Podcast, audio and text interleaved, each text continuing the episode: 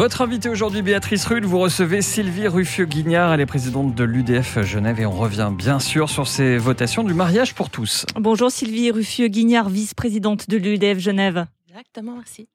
Merci d'être sur Radio Lac ce matin. Le mariage, c'est l'union de deux personnes qui s'aiment. Pourquoi ne pourrait-il pas s'agir de deux personnes du même sexe qui s'aiment? Alors, euh, euh, c'est la tradition qui a été faite comme ça. Bon, voilà, c'est aussi une logique. Hein. C'est naturel qu'un homme et une femme soient ensemble. Voilà. Donc pour vous, l'amour homosexuel euh, n'a pas la même valeur que l'amour hétérosexuel? C'est un amour aussi, bien sûr. Donc pourquoi ne pas accepter le mariage? Parce qu'il y a le problème de la PMA, donc euh, le donneur de, il y a un donneur de sperme inconnu jusqu'à 18 ans, et pour nous ça, ça ne va pas. Pour un enfant, il a besoin d'avoir son père et sa mère. Alors bien sûr que vous me direz, il y a des divorces, enfin toutes sortes de situations terribles parfois, mais il doit connaître son père et sa mère avant 18 ans. C'est mieux pour lui. Je suis nurse éducatrice et je sais très bien que les enfants, quand les parents viennent, eh ben oh papa, oh maman. Puis quand il n'y a pas de papa, bah pour finir, ils vont avoir un manque. Euh, vous venez de le dire, il y a de nombreuses familles où le père euh, est absent, euh, des cas qui se multiplient avec les, divorces. Vous ne dénoncez pas non plus un outrage à l'enfant dans ces cas-là. Pourquoi est-ce que ça pose un problème quand ce sont des, familles homosexuelles Parce que les gens sont libres, hein. ils sont libres. Et ils sont libres aussi d'aimer qui Il faut penser aux droits de l'enfant. L'enfant, il a le droit d'avoir un père et une mère avant 18 ans. Vous ne voulez pas de ce qu'on appelle de ces familles arc-en-ciel, c'est-à-dire une famille composée de deux parents de même sexe et d'enfants. Or, dans les faits, ces familles, elles existent déjà. exactement, oui. Mhm. Oui. Et, moi, j'ai rencontré un jeune euh, qui était issu d'une euh, PMA en Espagne et il m'a dit continuez votre combat.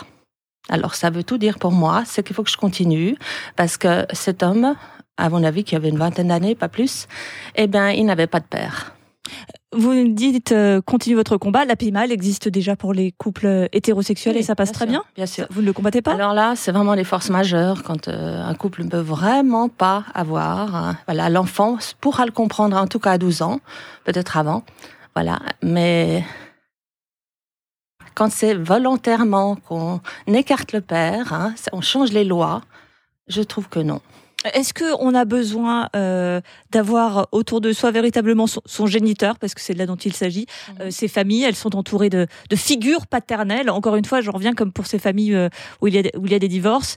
les études montrent que, ces enfants vont, vont bien aussi parce qu'ils ont d'autres figures paternelles auxquelles se référer. Oui, mais c'est aussi l'identité.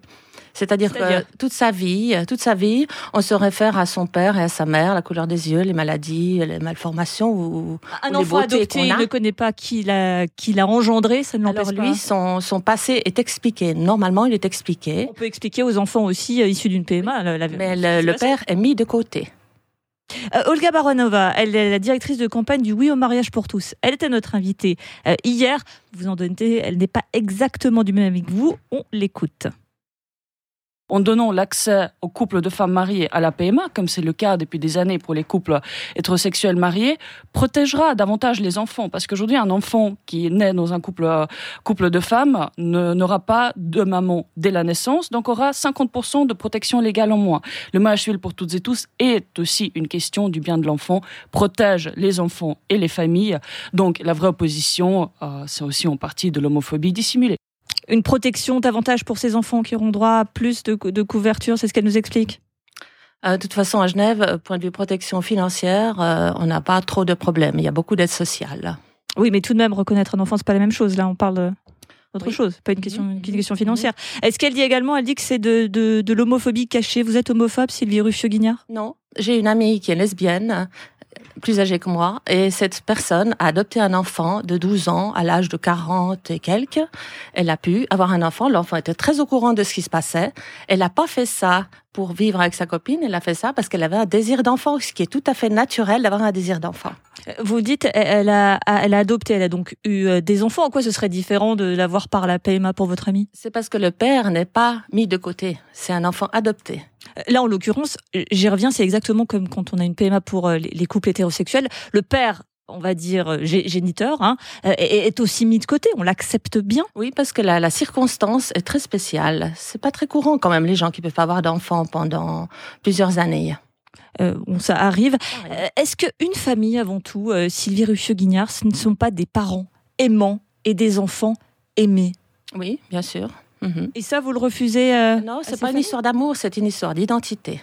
Vous venez de me dire que c'était avant tout une famille, c'était une histoire de- d'enfants. Oui, bien sûr, c'est une histoire d'amour, mais il n'y a pas que ça dans la vie, il n'y a pas que l'amour. Il y a aussi l'identité. L'enfant, il a besoin de se reconnaître euh, auprès de son père, de sa mère, il a besoin de, de ça, et les autres l'ont, et lui, il l'a pas. Et ça, je trouve que c'est euh, mettre le- les pères de côté, et je parle aux pères suisses, voyez ce que ça peut donner quand une femme euh, fait un enfant par PMA, c'est-à-dire que le père est mis de côté, le géniteur est mis de côté.